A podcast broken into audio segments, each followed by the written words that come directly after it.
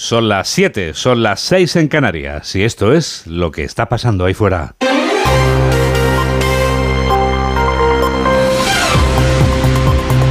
Onda Cero. Noticias fin de semana. Juan Diego Guerrero.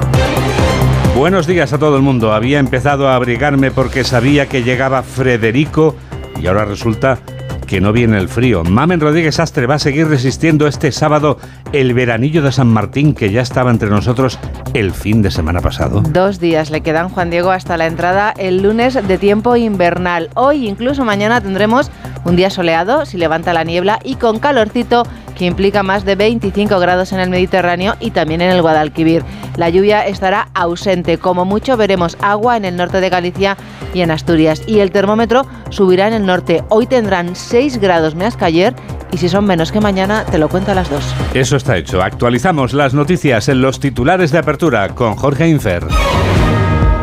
Pedro Sánchez promete ante Felipe VI su cargo de presidente del gobierno. El presidente del gobierno ha prometido el cargo sin presencia de símbolos religiosos. La ceremonia se ha celebrado en el Palacio de la Zarzuela un día después de ser reelegido tras conseguir en el Congreso el respaldo de 179 diputados. Prometo, por mi conciencia y honor, cumplir eh, fielmente las obligaciones del cargo de presidente del gobierno, con lealtad al rey y guardar y hacer guardar la Constitución como norma fundamental del Estado así como mantener el secreto de las deliberaciones del Consejo de Ministros y de Ministras. El reparto de ministerios se ultima antes de la primera reunión del nuevo gabinete. De momento, el presidente no ha dado pistas, aunque suenan nombres como el de Mónica García para el Ministerio de Sanidad y quedan claras salidas como las de Alberto Garzón, Ione Belarra o Irene Montero, que abandonará la cartera de Igualdad. Las discrepancias entre Sumar y Podemos provocan la dimisión de Nacho Álvarez. El secretario de Estado de Derechos Sociales anuncia su renuncia a ser ministro tal y como había propuesto Sumar y deja todos sus cargos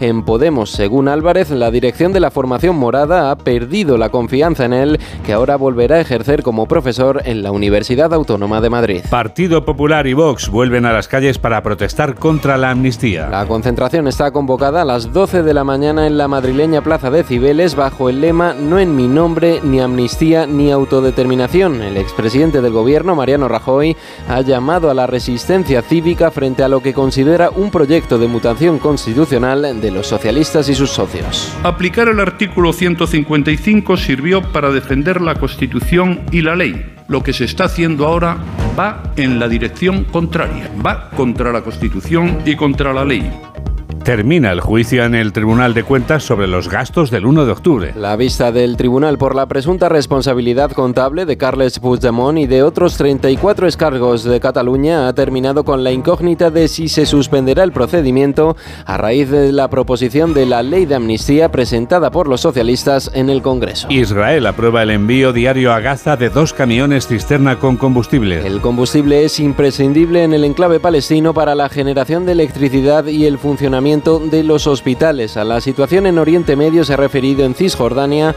el alto representante de la Unión Europea para Asuntos Exteriores antes de viajar hoy a Bahrein y a Arabia Saudí. La guerra contra Hamas en Gaza es el resultado de un fracaso colectivo político y moral de la comunidad internacional. Un enorme fracaso político y moral por el que los pueblos israelí y palestino están pagando un precio muy alto. Dos muertos y dos heridos en un tiroteo en un hospital de Estados Unidos. Los hechos han ocurrido en la ciudad de Concord, en el estado de New Hampshire, en cuando un hombre armado ha abierto fuego en un centro psiquiátrico. El presunto autor de los hechos ha fallecido tras ser abatido por la policía. En deportes, Carlos Alcaraz derrota a Medvedev en las semifinales de la ATP. El tenista español se enfrenta ahora este sábado a partir de las 9 de la noche al serbio y número uno del mundo Novak Djokovic. En Fórmula 1, en apenas dos horas, dará comienzo la clasificación del Gran Premio de Las Vegas. Tenemos toda la radio por delante. 7 y 4, 6 y 4 en Canarias. Pedro Sánchez se lo está pensando. El presidente del gobierno ya no está en funciones y está pensando en quiénes serán los elegidos para ser ministros, porque al gobierno que va a presidir le corresponderá guardar y hacer guardar la Constitución en una etapa en la que los independentistas, que tiene como socios necesarios de legislatura, se hacen un sombrero con la Constitución. Sánchez prometía su cargo este viernes en el Palacio de la Zarzuela por tercera vez. Paco Paniagua. Por tercera vez, Pedro Sánchez prometió un poco nervioso que cumplirá fielmente sus obligaciones como presidente del gobierno y que mantendrá lealtad al rey. Con lealtad al rey y guardar y hacer guardar la Constitución como norma fundamental del Estado. Tan solo vimos alguna sonrisa en el propio Pedro Sánchez y en la presidenta del Congreso, Francina Armengol, que se acercó a dar dos besos al presidente del Gobierno, nada más prometer su cargo. Fue una ceremonia breve que comenzó con la lectura de nombramiento de Pedro Sánchez. Vengo a nombrar presidente del Gobierno a don Pedro Sánchez Pérez Castejón, Felipe Rey, la presidenta del Congreso de los Diputados, Francina Armengol Sofía. Nada más prometer su cargo, el rey se acercó a dar la enhorabuena al presidente del Gobierno. Los invitados que se reunieron en Corrillo después en conversación nada comprometida, preguntando a Felipe VI por la evolución de su mano. Tan solo la nota de color en la corbata del presidente, color burdeos, rompió el tono oscuro de los trajes y vestidos de todos los invitados. Los invitados a formar parte del gobierno ya han recibido o están a punto de recibir la llamada del presidente Pedro Sánchez. Los que se mueren de ganas por estar en el gabinete tienen desde ayer los móviles cargados y miran de reojo si sus terminales tienen cobertura porque sus vidas pueden cambiar en cuestión de horas. Ignacio Jarillo. No hay una agenda prevista para las próximas horas, pero se prevé que a mediodía de hoy conozcamos la lista de ministros del nuevo gabinete de coalición PSOE Sumar, ya sin carteras de Podemos. Si todo se mantiene como apuntan fuentes cercanas del gobierno, seguirán en el núcleo duro de Sánchez, su número dos en el partido, María Jesús Montero, Félix Bolaños, Teresa Rivera y Nadia Calviño. Esta última solo si no se va a presidir el Banco Europeo de Inversión.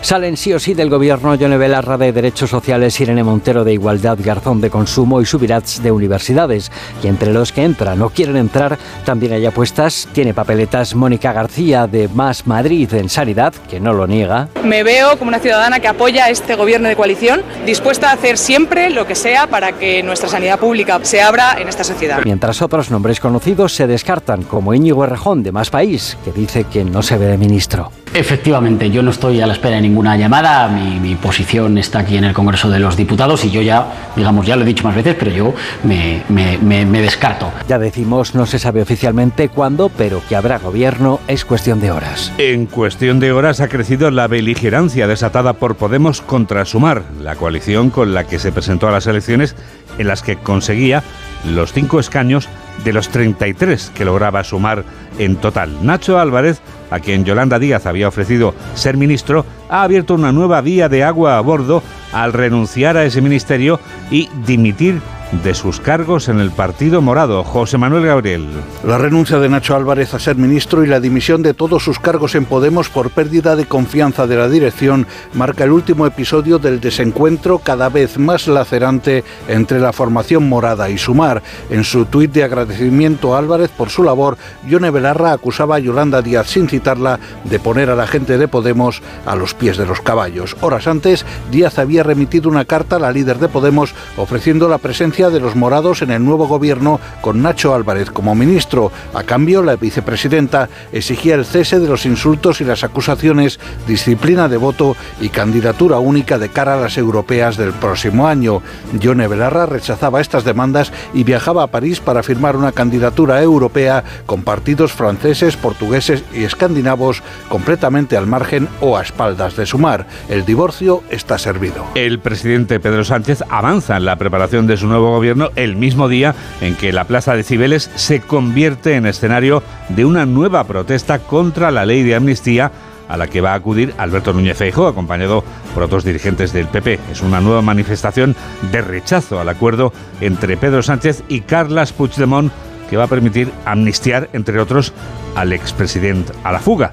Los convocantes confían en que la concentración sea masiva. José Ramón Arias. Los convocantes de la concentración de hoy en la Plaza de Cibeles de Madrid esperan una gran movilización porque además de las 100 entidades que han suscrito el manifiesto, está apoyada por diferentes partidos políticos. Tanto Ciudadanos como Vox como el PP acudirán con sus líderes a la misma. Los populares creen necesaria, como señala el expresidente del gobierno, Mariano Rajoy, una resistencia cívica para defender el Estado de Derecho. Esto es lo que negro sobre blanco se plasman los acuerdos políticos que han permitido la investidura. Esos acuerdos son una descalificación intelectual y moral de la democracia española. Rajoy mantiene que fue la aplicación del artículo 155 lo que devolvió la convivencia a Cataluña. Lamenta que un presidente del gobierno, en este caso Sánchez, quiera levantar un muro entre españoles, entre los que defienden el Estado de Derecho y los que no. El que no comparecía este viernes ante el Tribunal de Cuentas, pese a estar citado para sentarse en el banquillo, era el expresidente Alfuga. Carles Puigdemont no se ha dado por aludido pese a que le apetecía muchísimo. Claro que eso eran sueños, porque solo en sueños habrían desaparecido ayer mismo sus antecedentes penales, que es lo que ocurrirá dentro de unos meses. Informa Eva Llamazares. Puigdemont quería, pero no pudo comparecer. Si nos ceñimos a lo dicho por su abogado Gonzalo Boy en la vista, se ha esperado al último minuto por si se aplica ya la ley y decaía la orden de prisión. A la salida del Tribunal de Cuentas, el abogado Boy ha atribuido, sin embargo, la ausencia a una cuestión de agenda. Hoy, porque tenía agenda, estaba en el, de viaje con el Parlamento Europeo, que suele ser por su trabajo. El fiscal pide que no se le aplique ninguna multa porque no ha habido apercibimiento previo. La parte que pidió interrogarle tuvo un año para solicitar auxilio judicial internacional y que el interrogatorio tuviera lugar en una sede judicial belga. Todo en la vista transcurría con perseguida normalidad. La consejera del Tribunal de Cuentas se ha encargado de ello, así es el procedimiento, aunque tendrá que decidir si, como piden los demandados por economía procesal, dicen, suspende la causa o le hace caso al fiscal que trataba de conjurar el fantasma de la amnistía. No cabe la suspensión, concluye, hasta que la ley no esté en vigor. Puigdemont y sus correligionarios se frotan las manos con la amnistía, pero no están para tirar cohetes con los sondeos de intención de voto. El último, realizado por la empresa pública de encuestas catalana, deja al socialista Illa como claro vencedor en unos comicios autonómicos, deja al partido de Puigdemont en tercer lugar y a UPA, al Partido Popular, a la cuarta posición. Onda Cero Barcelona, Ricard Jiménez. La tercera oleada del año del barómetro de opinión política pronostica una amplia victoria del PSC que obtendrían entre 39 y 45 escaños y ampliarían así su distancia con Esquerra, que se quedaría entre los 29 y 34 diputados. El gran damnificado tras las negociaciones para la investidura de Pedro Sánchez sería Junts, que caería entre los 19 y los 24 parlamentarios en un sondeo elaborado durante sus contactos con el PSOE. Además, la CUP también perdería bastante fuerza parlamentaria. Siendo muy optimistas, el bloque independentista sumaría hasta 66 escaños, uno menos que los necesarios para conseguir la mayoría absoluta. El PP, por su parte, volvería a ser la cuarta fuerza en Cataluña, con una horquilla de entre 12 y 17 escaños y recogería los votos de Vox, que perdería también fuerza electoral, y de Ciudadanos, que desaparecería de la Cámara catalana. ¿Y la economía sale ganando o sale perdiendo con los acuerdos de investidura? La agencia Moody's concluye que España saldrá perjudicada. La primera agencia de calificación que valora los acuerdos de investidura concluye que, en cambio, las autonomías saldrán ganando, especialmente Cataluña. Ignacio Rodríguez Burgos. La agencia Moody's calcula en 45.000 millones de euros el gasto para la Hacienda Central en caso de que la quita prometida por Pedro Sánchez a Cataluña en los acuerdos con la Esquerra Republicana se extienda al resto de las comunidades autónomas. La agencia de calificación alerta del riesgo para el rating de España. Empeorará la nota y en cambio mejorará la calificación para las comunidades autónomas. Al fin y al cabo se reducirá sus deudas al trasvasar sus débitos financieros al Estado. Moody's también apunta que además de elevar el riesgo político se han creado tensiones y se ha profundizado en la fragmentación de la sociedad española. Por último, considera que condonar 15.000 millones de euros de la deuda de Cataluña con el Estado implica un riesgo moral al desincentivar la necesidad de contar con prudencia fiscal y contener el gasto autonómico. ¿Y los inversores confían en nuestro país como lugar para establecerse con la intención de permanecer? ¿Confían en invertir en España? Patricia Gijón tiene la respuesta. España pierde atractivo para los inversores. Los grandes fondos internacionales sitúan a nuestro país en el último lugar para invertir en los próximos 12 meses. Los gestores ven con mejores ojos a economías como la italiana, francesa o británica. Según la última encuesta de Bank of America, cala la inseguridad jurídica y la idea de que las reglas del juego pueden cambiar en cualquier momento. Lo explicaba en Onda Cero Leticia Pool, profesora de la Universidad Europea de Valencia. Un contexto político muy inestable una presidencia que se ha logrado a base de numerosos acuerdos y cesiones con personas que no, con personas no, con partidos políticos que directamente no creen en nuestro sistema jurídico. La percepción es que las reglas del juego no son fijas, sino que pueden cambiarse. Y todo con una deuda pública disparada en septiembre en 1,57 billones de euros, una décima por debajo del 110% del PIB. Siete y cuarto, seis y cuarto en Canarias. Noticias fin de semana. Juan Diego Guerrero.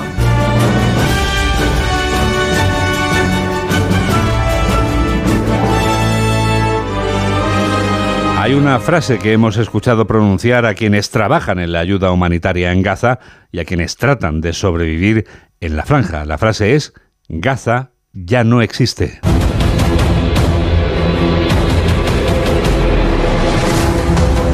La situación provocada por la guerra entre Israel y Hamas, que desató aquel brutal ataque de los terroristas contra los israelíes, parece difícil de soportar. Al menos Israel permite ya que entren dos camiones de la ONU con ayuda humanitaria cada día a Sun Salvador.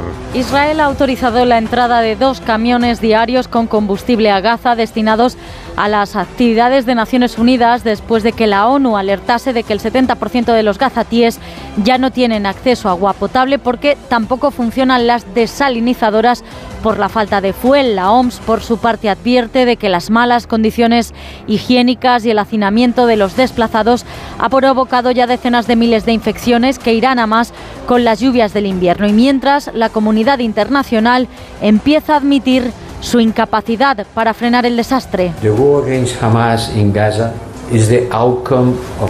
La guerra contra Hamas en Gaza es el resultado de un fracaso colectivo político y moral de la comunidad internacional por el que los pueblos israelí y palestino están pagando un precio muy alto.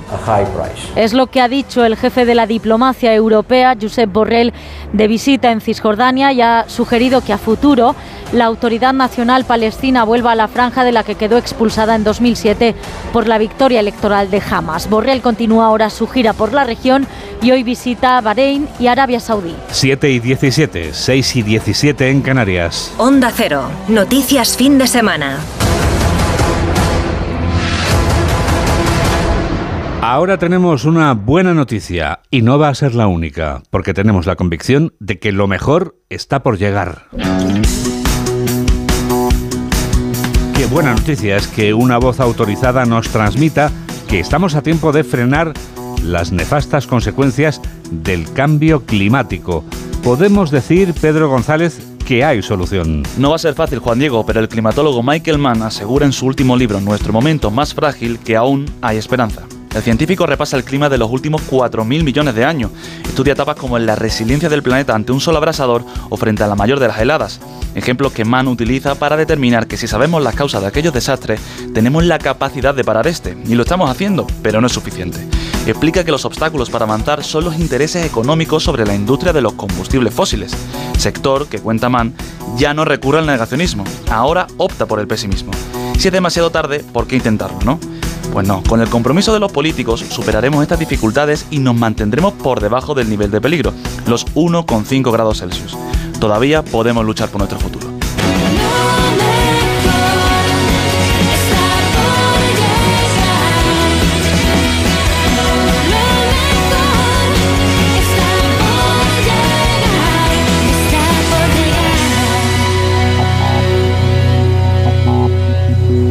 Está por llegar el Black Friday, que es el viernes que viene, pero llevamos de Black Friday desde hace casi un mes y afortunadamente, gracias a la amplia oferta, podemos encontrar cualquier producto. Nada es imposible.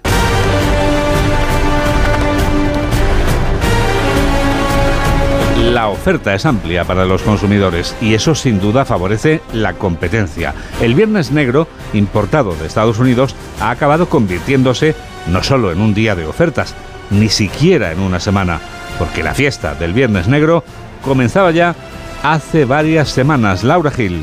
La fiesta del consumo asociada al Black Friday del 24 de noviembre, Juan Diego, es la excusa por la que cada año se estira varios días la campaña de descuentos en el e-commerce y las tiendas físicas. Y no hay objeciones por parte de los millones de consumidores que, ávidos de grandes descuentos, aprovechan el momento, también en época de incertidumbre y elevada inflación. Toda esta inflación, toda esta crisis que estamos viviendo, al final en qué se traduce en que muchas más personas deciden buscar una alternativa al mercado convencional. ¿Cuál es esa alternativa? Bueno, pues por un lado el Black Friday para evitar eh, gastar tanto como otras veces y poder ahorrar, pero por otro lado también el mercado de segunda mano para todos esos productos que a lo mejor puedo comprar que ya hayan tenido un uso, pues ahorrarme también dinero por ahí. Según Íñigo Vallejo, portavoz de Emilia Anuncios, eh, moda y tecnología siguen reinando en el ranking de ventas y por ese orden en el caso del 70% de mujeres y del 70% de hombres. La crisis, como decíamos, influye, pero no de forma negativa. Este año se prevé que el gasto medio por persona supere al de 2022. Para que nos hagamos una idea, el gasto medio para este año estamos hablando en torno a 284 euros en esta campaña de, de Black Friday, siendo que eh, será mayor, será un 35% mayor que el año pasado, aún así, aún teniendo en cuenta la, situación actual. Por tanto, es verdad que dependiendo también de mucho de las generaciones, porque nos vamos a encontrar que en la generación X, por ejemplo, estas personas nacidas entre 1965 y 1980 van a ser eh, los más consumistas, ¿no? Va a ser la generación que aún así aumente un poco más el gasto. Muchos aprovechan también para comprar por adelantado los regalos de Navidad, pero ojo a las supuestas gangas que no siempre lo son. Enrique García, portavoz de la OCU. Más de un 70% de consumidores tienen constancia de estos eh, descuentos inflados que en realidad son ilegales. Siempre que hay una reducción de precios tiene que venir el precio antiguo y este tiene que ser el menor del último mes. En Black Friday son muchísimas las ofertas donde no se respeta esta norma y se da la apariencia de un precio rebajado cuando en realidad no lo es. En 2022 OCU siguió eh, los precios de más de 20.000 productos y solo el 2% de los productos tenía un precio más bajo el Black Friday que el que tenía al inicio de mes. En cuanto a las webs fraudulentas, las organizaciones de usuarios aconsejan comprobar que están domiciliadas dentro de la Unión Europea como garantía de protección de los derechos de los consumidores. Enseguida llega algo nuevo de este continente viejo. Hola, soy Pepa Gea y yo también escucho Noticias Fin de Semana con Juan Diego Guerrero.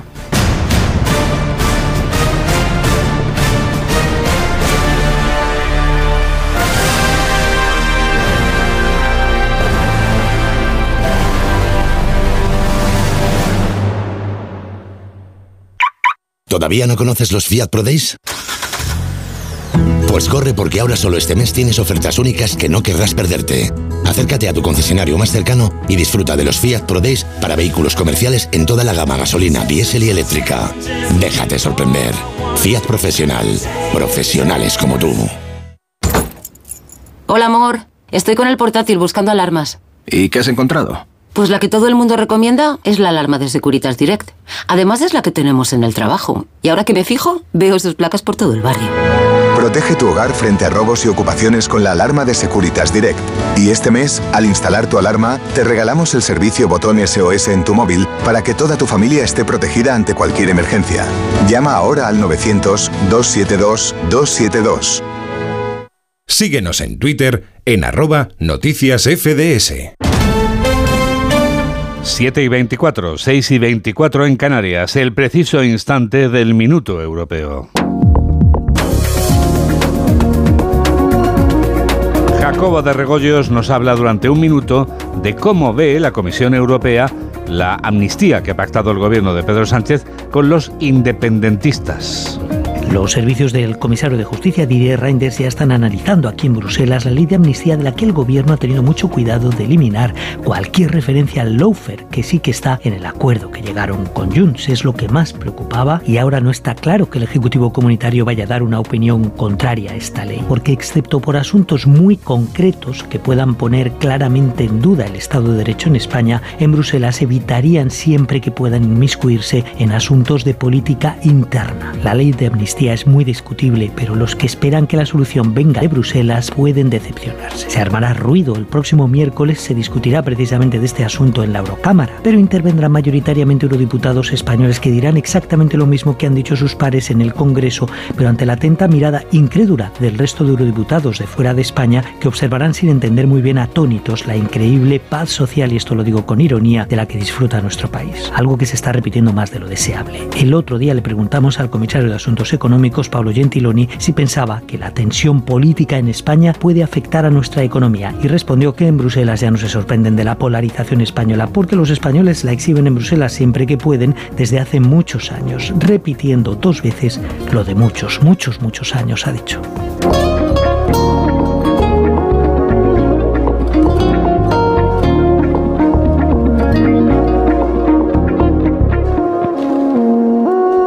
Muchos años existe, desde hace muchos años ya Tecnoticias fin de semana, pero se renueva cada día. Así es el equipo que trabaja en Onda Cero Multimedia que permite Mamen, por ejemplo, escuchar Onda Cero en cualquier lugar del mundo. Donde quieras, www.ondacero.es o la app de Onda Cero que es gratuita y que te la puedes descargar y que a partir de ese momento puedes hacer con nosotros lo que quieras. Escucharnos, no escucharnos, escucharnos repetidos, escucharnos en bucle, escucharnos por secciones, leer las noticias, estar informado al minuto, todo lo que quieras, Juan Diego. Afortunadamente eres libre. También eres libre de conectar con nosotros en el grupo que tenemos en una red social llamada Facebook. www.facebook.com. Ahí ponen el buscador, recuerda, noticias fin de semana Onda Cero. Y en esta tecnovisión de la realidad también eres libre para conectar con nosotros con plena libertad en la cuenta que tenemos en la red social antes llamada Twitter y ahora llamada X. Arroba noticias FDS. Why reason? Porque somos los de noticias fin de semana. También tenemos una cuenta en la red de las fotos Insta. Guerrero-Juan Di. ¿Cómo se llama esa lista de reproducción por la que todos me preguntan? Esa lista a la que usted se refiere, esa lista de la que usted me habla, que La está, la, la que está reunida toda la música que suena en Noticias Fin de Semana. La de Spotify. Eso. Noticias FDS, canciones 23-24.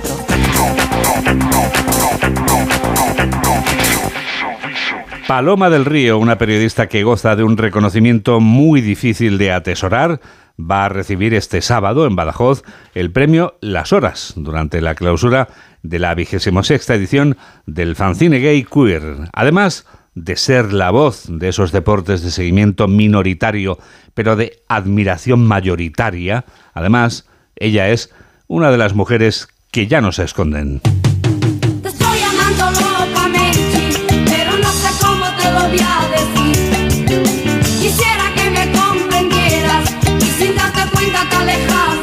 Ya no quiero esconderme es el nombre del vídeo podcast en el que Paloma del Río recoge las experiencias de deportistas LGTBI y en el que analiza la lucha contra la homofobia hacia una sociedad más diversa y más tolerante. Paloma confiesa en Noticias Fin de Semana de Onda Cero la enorme ilusión con la que recibe este reconocimiento. No sabéis la ilusión que me hace recibir este reconocimiento en esta gala de clausura del fanzine gay queer.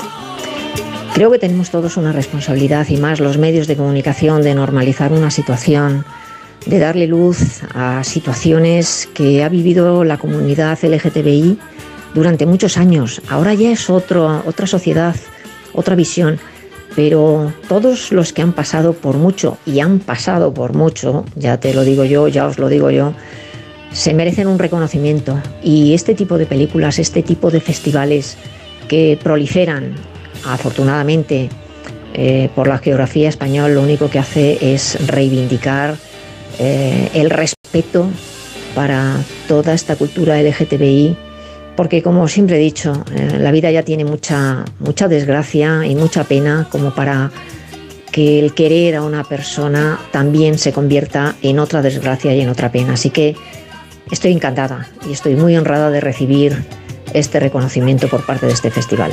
Y en este festival va a ser premiada la película que se titula igual que esta canción de Las Grecas que estamos escuchando. No hay mejor ocasión para que Mamen Rodríguez Astre nos descubra todo lo que no sabíamos de Te estoy amando locamente. La peli recupera la historia real de la primera marcha del orgullo de la historia de Andalucía, la protagonizada por el movimiento homosexual de acción revolucionaria en 1978 en Sevilla. Nos quieren vender que estamos en una democracia, pero a nosotras nos siguen tratando como enfermas y como criminales. Porque hay una ley de peligrosidad social que todavía está vigente y eso es una ley fascista. Franco ya se ha muerto. Hay una ley de amnistía también cocinándose, que eso ya lo sabemos todo el mundo. Bueno, ¿y con nosotras qué van a hacer? Nos van a seguir prohibiendo vivir nuestra condición sexual en libertad. La idea surge de un colectivo harto del tute franquista, sometimiento, exclusión, rechazo y violencia amparada por los poderes legislativo y judicial. Soraya fue detenida 14 veces en un mismo día solo por su manera de andar. Esta lucha nos pertenece. Es hora de organizarnos de forma seria y pasar a la acción. A las compañeras de Prímula, que están aquí para ver nacimiento del movimiento homosexual de acción revolucionaria. Esta lucha tiene que ir de mano a mano con el feminismo. El lesbianismo es revolución. Me Todo comienza con un mitin. Asistieron mil personas al que siguió una marcha a la que ya solo fueron 400. En la sevillana Plaza del Triunfo, alguno, haciéndose pasar por turista, subió a la Giralda para desplegar desde lo más alto una pancarta rosa que decía libertad sexual. ¿Esto qué? Por probar. Toma. ¿De dónde has sacado tú esto? Del programa de gente joven. Que ni gente joven ni gente vieja. Que en una semana tienes un examen para poder entrar en la universidad. Que también me gusta cantar. ¿Tú qué quieres? ¿El otro ojo morado también? ¿A juego? ¿Qué estás hablando, mamá? Tú sabes perfectamente de lo que estoy hablando. Yo soy esa que tú te imaginas, una señorita tranquila y sencilla. La trama principal de esta comedia sin victimismo emocionante y optimista es ficción. Las primeras reuniones se produjeron en el Palacio Arzobispal. Mira, llevo cuatro meses sin ver a mi niño, cuatro meses, ¿te enteras? Y la primera noticia que tengo suya es que está en la cárcel por, por hacer el mono de feria con esta pandilla de babarrachos. Señora, estas personas han venido a buscarme a las 4 de la mañana para que defienda a Miguel. Así que, por favor, vamos a respetarnos todos, de verdad, vamos a ¿Quién es respetarnos. haciendo negocios aquí? verdad, mira, ¿no ves? ¿No ves? Pero que están de nuestra parte. ¿Pero qué parte, Maca? ¿Cuáles son las partes? Esta escena fue la más difícil de rodar, el día más temido por el equipo, la escena del puente de Triana, por todo lo que implicaba. No, porque estamos haciendo un movimiento de acción revolucionaria homosexual para visibilizarnos. Por las que no se esconden. ¿Eh? O también es verdad. Venga, salud. ¿Tú qué mira tanto ahí? ¿Qué va a estar haciendo? Ah, es que ella es liviana de eso. Que pesa poco. No es una cinta de convencidos para convencidos, sino una historia para abrir mentes y cambiar el punto de vista.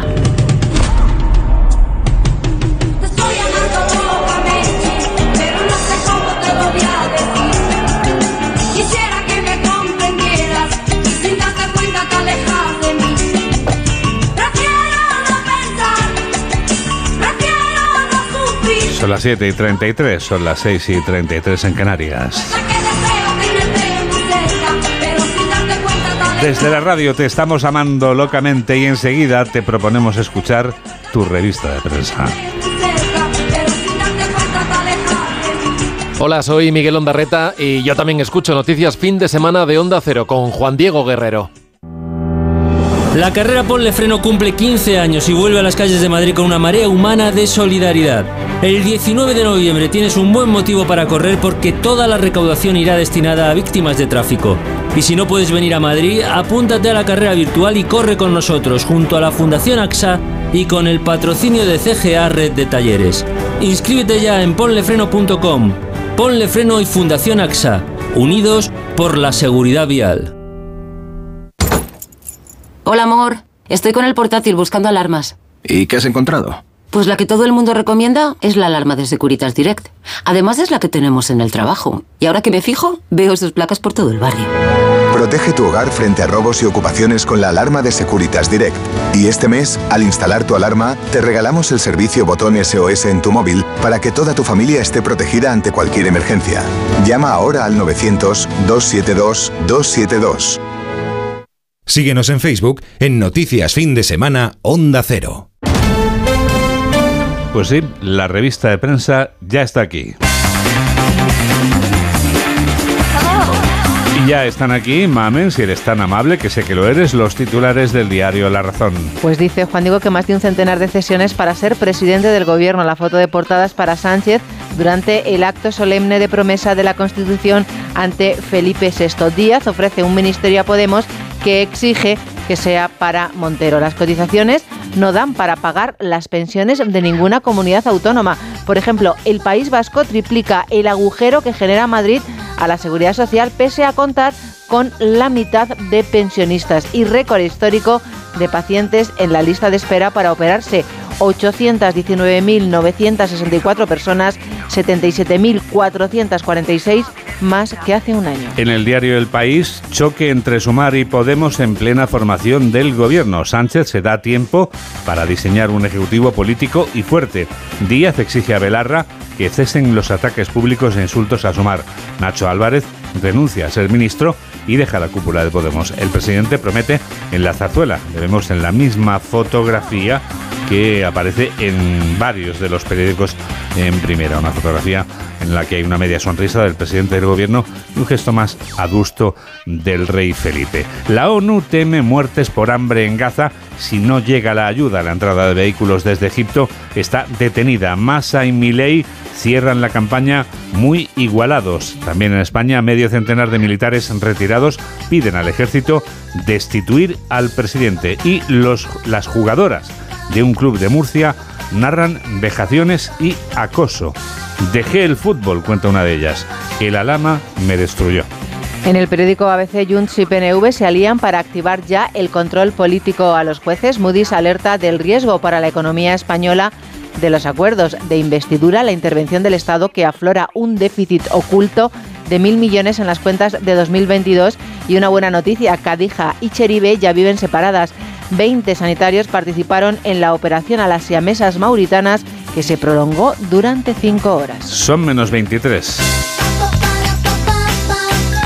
El mundo titula así, Podemos exige vía directa con Sánchez tras ningunear los días. Rechaza a Nacho Álvarez como ministro y avisa, si quieren los cinco votos de Podemos, tendrán que negociar con Podemos. Un centenar organizaciones de la sociedad civil llama a una nueva protesta masiva hoy en Madrid en contra de la amnistía. Pedro Sánchez promete ante el rey guardar y hacer guardar la Constitución. Acompaña esta información de la misma fotografía que ya hemos visto en varias portadas de diarios, una fotografía suministrada por los fotógrafos del Palacio de la Moncloa.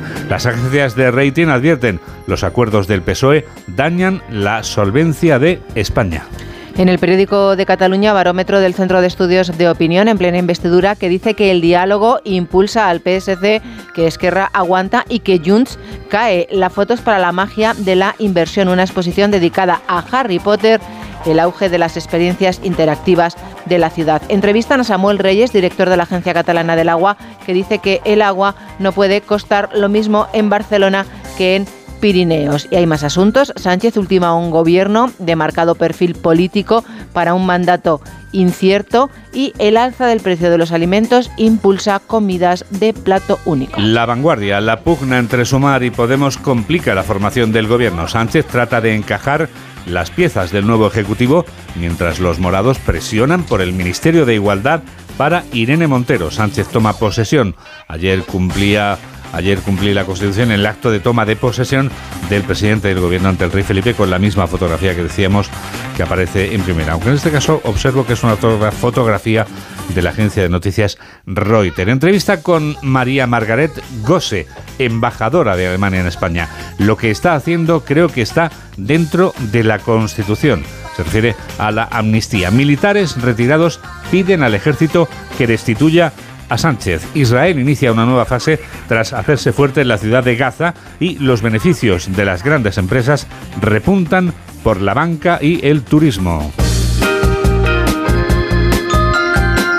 Y de todo lo demás que te has encontrado, María del Carmen, en suplementos y periódicos del sábado, ¿con qué te quedas? Pues con una noticia importante, Juan Diego. Fíjate, doña Sofía inaugura por primera vez el rastrillo de Nuevo Futuro. Anda.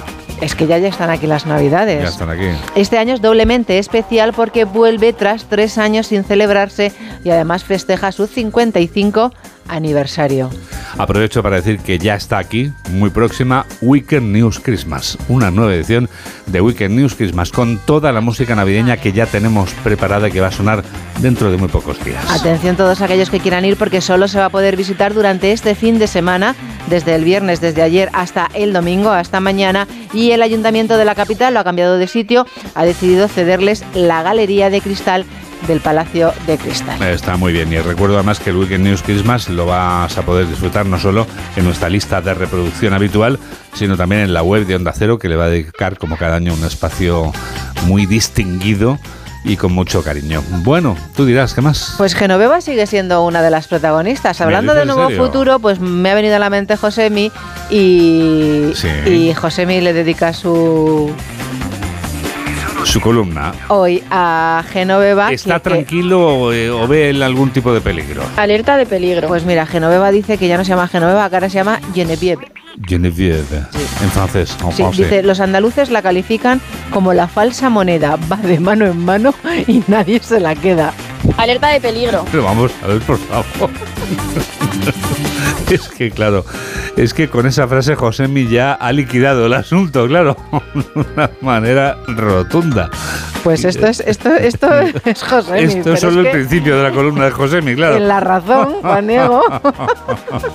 Se ha despachado a gusto Josemi. Dice, en la razón dice, el exilio voluntario de Genoveva Casanova, recluida en San Sebastián, la mexicana trata de huir del foco mediático tras la publicación, ya sabemos, de, de las fotos. Dice, sin patrimonio, sin empresas y con un trabajo limitado en la Fundación Casa de Alba. Genoveva Casanova no tiene una ocupación conocida en su día a día. Madre mía, está recibiendo por todos los lados. Qué Sí, barbaridad. dice- Si fuera un púgil estaría ahora mismo arrinconado en el ring. Sí, Madre dice... Qué barbaridad. Dice 56.000 euros fue la facturación de una de sus empresas en 2013, donde es administradora. Ya. 3.000 euros al mes paga de alquiler. No lo paga ella, es lo que le cuesta a su exmarido, a Cayetano. Ajá. 12 años lleva trabajando para la Fundación de la Casa de Alba, pero no ha organizado ninguna exposición desde 2015. Entonces, vamos a ver que yo me aclare. ¿Puedes trabajar en la fundación y no organizar exposiciones? Y 300.000 euros declaró como herencia después de la muerte de la duquesa de Alba. Qué bárbaro. Bueno, Bueno, bueno, en fin, En fin. Que, que mejor hoy cuando desayune que no lea la prensa o que se vaya a la parte te política. refieres a Genevieve. Sí, sí. Es que parece ser que tenía un bisabuelo que era de Dinamarca. ya para mí va a ser Genevieve. Siempre sigo los dictados de José Miguel en estos casos. Genevieve. Uno que sí que va a desayunar contento va a ser Javier Rigau. Ah, Fíjate, sí. Juan Diego, sí, este, seguimos dando guay- vueltas guay a este señor. Tras la condena a prisión de Andrea Piazzolla, vamos a por la herencia. Es lo que le ha dicho al periódico ABC. Fíjate, han condenado al ex en Rigau, ¿te acuerdas que este estuvo Es casado el- o no? el Ya no lo sabemos. de, de Gina. Gina Llollobrígida. Exacto, pues el esta mujer cuando se murió le dejó la mitad de la herencia a su hijo y la otra mitad a su asistente, pero es que su asistente se lo había pulido todo mucho antes. Y entonces ha sido condenado a abonar más de 480.000 euros por daños económicos y morales. Y a tres años de prisión, Juan Diego. Ha salido mal parado, ¿eh? Sí, es impresionante, ¿eh? Claro, ¿cómo no van a estar contentos? Es que se pulió dos tercios de la herencia. Sí, eso es pulirse un, un dinerito, sí. que, que desaparecieron así. ¡fium, fium! Sí, sí, sí. Claro, que es que- lo que no es tuyo no debes tocarlo. Claro, no te puedes comer y beber hasta el agua de los floreros. Claro, luego pasa lo que pasa. Luego- Aprovecho para felicitar a José María García, que ha cumplido 80 años. ¿Ah, sí? ¿Cuándo? Por ¿Hoy? supuesto, esta misma semana ha Ah, cumplido. felicidades. José María, un abrazo muy grande. Pues sí. Te vamos a abrazar con mucho cariño, eso sí. Te abrazo, pero no soy un abrazafarolas. Seguimos, eh, mamen. Bueno, y ahora vamos con temas ahí un poco... Shakira, Inquietantes. ante su peor momento, Juan Diego, llega al juicio que la llevaría a la cárcel. Pero bueno, vaya mañanita que llevamos, ¿eh? Bueno, menos mal que le han dado los premios. Ha triunfado esta semana los Grammy Latinos en Sevilla, pero... Mm, Se va a juzgar, Juan Diego, Sí. si la cantante residía o no en España durante los años por los que se la reclama la tributación en España. Pero, o sea, no se sabe si vivía en España o no, si residía en España o no. Ella solo va a ir a... solo se va a sentar en el banquillo el primer día. Sí. El resto, que son 12 sesiones más, Va, un- hace va falta una que doble. vaya. Ah, no, ya no va nadie. vale, digo, oye, si puede ir alguien en tu lugar, o le firmas una autorización y que va mi vecina o una amiga. Oye, 117 testigos para el juicio por fraude fiscal a Shakira. ¿Cómo? Entre- 117 testigos. Sí, para demostrar que vivía aquí en España o no. Entre los llamados a declarar están su exnovio, el chofer o su peluquera. O sea, para demostrar que vives aquí necesitas 117 testigos. Sí. Qué bárbaro. Sí. Las acusaciones citan a personas del entorno de la artista para acreditar que vivía de forma regular entre 2012 y 2014. Bueno, pero su peluquero puede verlo perfectamente a lo mejor no le ve lo, luego que resida ella aquí. Yo puedo ir al peluquero y luego coger un avión y marcharme a otro sitio. Claro. No yo, que yo eso no Tú hago, coges el obviamente. autobús para ir a tu peluquería preferida y ella puede coger el avión. Yo siempre voy a mi peluquería favorita, claro, por supuesto, voy a ver a, bueno, voy a ver no solo a Sandra, sino voy a ver aquí que esta semana que viene, pues cojo y me, me planto allí, claro. ¿Qué diferencia hay entre Beresandra y Akike? Pues mira, eh, Sandra es la que habitualmente me atiende, pero es que Quique es el jefe. Entonces, Ah, o sea que vas de visita la semana que viene. cuando. No, voy a que me atienda Quique porque Sandra está de vacaciones. Ah, ya. Estas cosas pasan en las peluquerías. bueno, Tras estas. tras estas cuestiones que seguramente no interesan a nadie, po- podemos hablar de otras cosas. Que no sean Genevieve. Es que me ha encantado lo de Genevieve. ¿Te corta el pelo, Quique? Sí, me, me afeita. La semana que viene Bueno. tendrá que aplicarse con el mostacho también, como estoy en Movember. Ah, muy bien, Juan Diego. Fíjate, enseñar carne garantiza fans. ¿En serio? Sí, es que claro, por eso no, no despegamos, Juan Diego. Claro, que claro. Oye, yo enseño, yo enseño mucha carne en mi cabeza. Según un estudio de la Universidad de Rotterdam, Juan Diego, Sí, las ver. influencers que suben fotos sexys en sus perfiles de Instagram no solo logran más seguidores, sino que además obtienen mayores resultados económicos. O sea, cuanta más carne enseñas, más ganas. ya que las marcas se las rifan. Pero bueno, por favor. En fin, bueno. Tendré que replantearme mi vida. Que es, no sé, no sabría yo decirte. Sí, claro, no sabías tú qué decirme. Vamos a salir de este jardín. La noticia de esta semana ha sido que Chanoa se separa. Chenoa se separa, he oído algo, he ¿Has leído algo, algo? también, sí. Ella ha dicho que no es una ruptura, que es una separación temporal. O sea, es un cese temporal de la convivencia. Sí, he estado investigando, Juan Diego, porque no sabía. Yo digo, pero si se casó hace poco, ¿no? Sí, tengo entendido que fue Se reciente. casó el 17 de junio del año 22. Ujú. Y según leo en el periódico La Razón, Sí. llevan los dos, la realidad es que los dos viven en domicilios separados desde el pasado mes de mayo. Es decir, antes de cumplir un año de, Sí, de pero ¿en qué mes estamos? Estamos en noviembre. Estamos en noviembre. sí. Sí. Mm, eh, llevan separados hace ya varios meses. Sí. decir. Sí. Separados físicamente, quiero decir, luego ya a lo mejor quedan y eso. Bueno, nosotros les deseamos lo mejor, porque ellos dicen que Siempre. se quieren mucho. Nosotros les a lo mejor quererse siempre no es suficiente. a todo el mundo, exacto. Sí, sí, dice Miguel no ha sabido asimilar la gran proyección mediática de su mujer, el acoso de los paparazzis, las exposiciones públicas. Dice, es un hombre muy serio al que no le gusta el ambiente de frivolidad en el que se mueve su pareja. Ya, claro, yo, yo comprendo a Miguel. Ahora también me puedo preguntar. Oye, pues que él se quede en casa y que ya salga. Miguel ya sabía cómo era Chenoa antes de casarse con Sí, ella. Es lo que tiene cuando antes... pasan. Es conocida, ¿no? Sí, antes de casarte pasa su No, como dices tú, que se quede en casa si no le gusta Sí, salir. pues no hay problema, tú No te hay quedas problema. en casa. Uy, anda que no hay cosas que hacer en casa. Exacto. Aparte de leer y escribir, puedes, oye, ver, ver películas, en fin, eh, más cosas, puedes hacer muchas cosas. Dice, llegó un momento en el que se vio superado por todo esto y tuvieron una larga conversación. Sí, Ya, pues como todos. natural. claro. Aunque a veces lo breves y bueno, dos veces. Sí, eso te decía, a veces con los titulares basta. Exacto. Y en este minuto final, ¿por qué te decantas? Pues, Dos pues, minutos, por ejemplo, este fin más. de semana se celebra Miss Universo Ah, sí, y hay una polémica brutal. vamos a ver. No sabemos por qué. Dice, eh, lío en El Salvador, bancarrota, gordofobia y transfobia en Miss Universo.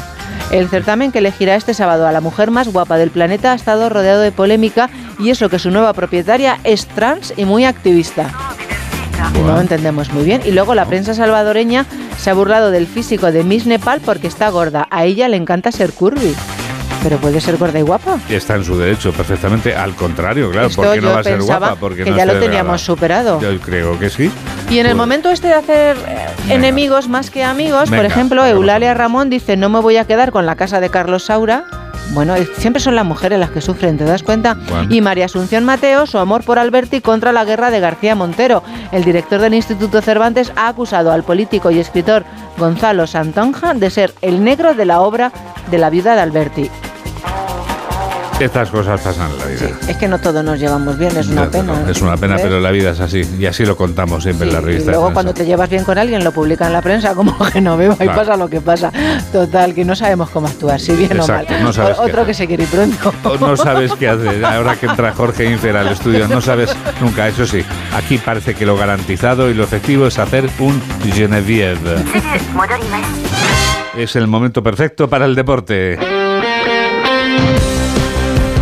Se quiere ir, todo lo contrario. Llega ya Alberto Fernández con las noticias del deporte. ¿Qué tal? Muy buenos días, Juan Diego. Plaga de lesionados en la ventana internacional de selecciones que afectan a los clubes españoles. El último, Marc-André Ter Stegen, el guardameta del Barça, ha sido desconvocado por Julian Nagelsmann y regresa a España tras lesionarse en la espalda. Hoy será sometido a pruebas. El portero se une a los lesionados madridistas Camavinga y Vinicius del francés.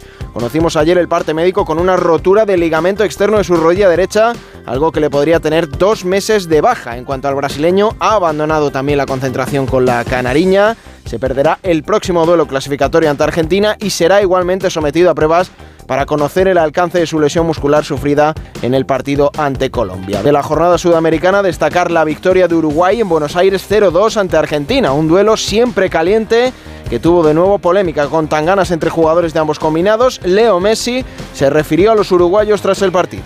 No, bueno, normal, ¿no? Normal esta clase de partido, eliminatoria eh, contra Uruguay siempre es así. Nada, eh, prefiero no decir lo que pienso, pero, pero bueno, esta gente tiene que, que aprender, la gente joven tiene una buena camada, una buena selección, pero tiene que aprender de, de los mayores a, a respetar, porque este clásico siempre fue, fue intenso, duro, pero, pero siempre con mucho respeto, así que, que tiene que aprender un poquito. La selección española, por su parte, abandonó ayer Chipre tras la victoria 1-3 y ya está en España, donde prepara en Valladolid el próximo encuentro ante Georgia. Con la clasificación para la Eurocopa ya en el bolsillo desde el anterior parón, los de Luis de la Fuente siguen dejando muestras de ser una firme apuesta para el título continental. Por su parte, la selección española sub-21 disputó anoche otro encuentro de clasificación para el europeo de 2025. Los de Santidenia vencieron a Hungría 2-0 en el estadio Nuevo Colombino de Huelva. En el fútbol doméstico, la jornada número 16 en segunda división comenzó anoche en el estadio José Zorrilla con el empate a uno entre Real Valladolid y Club Deportivo Leganés. Los pepineros siguen manteniendo el liderato de la clasificación. Para esta tarde a las 4 y cuarto, el Alcorcón recibe al Sporting de Gijón. Hay doble sesión a las 6 y media con el Amorebieta Tenerife y el Derby Aragonés, Real Zaragoza Sociedad Deportiva Huesca. Para las 9 de la noche quedará el Real Club Deportivo Español Elche. En baloncesto, Euroliga, victoria ayer de Basconia 81-88 en Vilarbel ante el Asbel y también triunfo del Barcelona 74-70 en el Palau ante Valencia Basket. En tenis ya tenemos a Carlos Alcaraz en las semifinales de las ATP Finals en Turín, después de vencer a Daniel Medvedev 6-4-6-4 en el tercer encuentro del grupo y el tenista murciano se verá la cara con el número uno del mundo Novak Djokovic desde las 9 de la noche. Bueno, yo de Novak espero que, que juegue a un, a un, gran nivel, que a su mejor versión. Al final estamos en unas semifinales de, del Master ATP, un torneo que él ha ganado seis veces, que ya sabe lo que, lo que es jugar este, este tipo de, torneos, de rondas. Eh, así que yo creo que, eh, que él va, a usar esa experiencia eh, mañana y, va a jugar a, su mejor versión. Va a intentar presionarme mucho en, en, el juego, básicamente, y va a ser fiel a su, a su estilo. Así que vamos a tener que estar preparados para ello. En MotoGP, penúltimo gran premio del Mundial en el circuito de Lusail, Raúl Fernández lideró las sesiones de calificación con Jorge Martín y Peco Bañaya, codo con codo. Los dos pilotos que se juegan el título mundial acabaron séptimo y octavo respectivamente y se meten en la lucha por la pole de hoy donde también estará Marc Márquez. Y en Fórmula 1, Gran Premio de Las Vegas, con una organización deficiente en la jornada de ayer, ya que en la primera sesión de libres, una etapa de alcantarilla se desprendió del asfalto del circuito, golpeando el monoplaza de Carlos Sainz y causándole varios daños al coche. Fernando Alonso consiguió evitar esa alcantarilla. Después, dirección de carrera suspendió la sesión, retrasándola más de dos horas y sin público en las gradas. Una sesión donde Leclerc fue el más rápido y Fernando Alonso hizo la tercera mejor marca. 8 menos 6, 7 menos 6 en Canarias. Actualizamos las noticias en los titulares de cierre con Jorge Infer y Mamen Rodríguez Astre. Pedro Sánchez promete ante Felipe VI su cargo de presidente del gobierno. Lo ha hecho sin presencia de símbolos religiosos en una ceremonia que se ha celebrado en el Palacio de la Zarzuela. El reparto de ministerios se ultima antes de la primera reunión del nuevo gabinete. De momento, el presidente no ha dado pistas, aunque suenan nombres como el de Mónica García para el Ministerio de Sanidad. Las discrepancias entre Sumar y Podemos provocan la dimisión de Nacho Álvarez. El secretario de Estado de Derecho Derechos Sociales renuncia a ser ministro tal y como había propuesto Sumar y deja todos sus cargos en Podemos. Partido Popular y Vox vuelven a las calles para protestar contra la amnistía. La concentración está convocada a las 12 de la mañana en la Plaza de Cibeles bajo el lema No en mi nombre, ni amnistía, ni autodeterminación. Termina el juicio en el Tribunal de Cuentas sobre los gastos del 1 de octubre. La vista ha terminado con la incógnita de si se suspenderá el procedimiento a raíz de la proposición de ley de amnistía presentada por los socialistas. Al menos 26 muertos en un bombardeo israelí contra una zona residencial de Gaza. El ataque ha tenido lugar en una localidad sureña del enclave palestino tras el anuncio de Israel a expandir su ofensiva también hacia el sur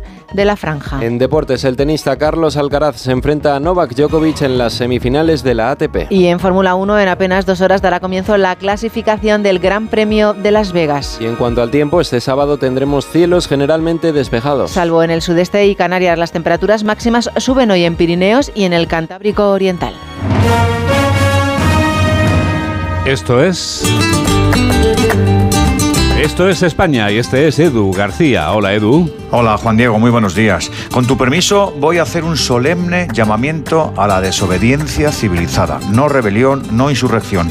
Desobediencia del español medio para con el clima de crispación y enfrentamiento. Se nos ordena veladamente que nos cabremos con el de enfrente, con el de ideas contrarias, con el que piensa distinto, con ese que nos hincha la vena. Digamos no a la orden, sin quemar, ni tirar, ni recortar nada. Seamos lo más comprensivos que nos dé el espíritu, pongamos las orejas abiertas como girasoles mañaneros, hagamos un ejercicio de empatía digno de entrar en el Guinness. Sabemos hacerlo, podemos hacerlo, sin tener que renunciar a los valores de cada uno, a nuestras perspectivas, a nuestros contextos. Siempre nos ha merecido la pena escuchar más, comprender mejor, intentar saber por qué el distinto lo es. Renunciemos a la supremacía moral, no a eso de yo soy el bueno y el de enfrente no, en serio.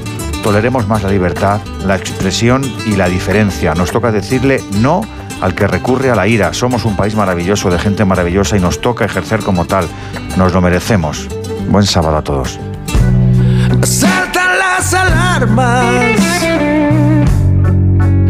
Mi soledad. Nos despedimos ya con una de las canciones en español del momento. Carlos Tarque, que se encuentra sin duda en el podio de las mejores voces del rock español, incluye en su flamante segundo álbum en solitario este Mar de Whisky. Lejos de llorar. Con la voz de Tarque en este blues pleno de melancolía, te damos las gracias por estar a ese lado de la radio, en la que enseguida comienza Por fin los lunes con Jaime Cantizano. de whisky apagará la llama de mi corazón. Que la radio te acompañe. Solo quedará ceniza en esta voz. Adiós.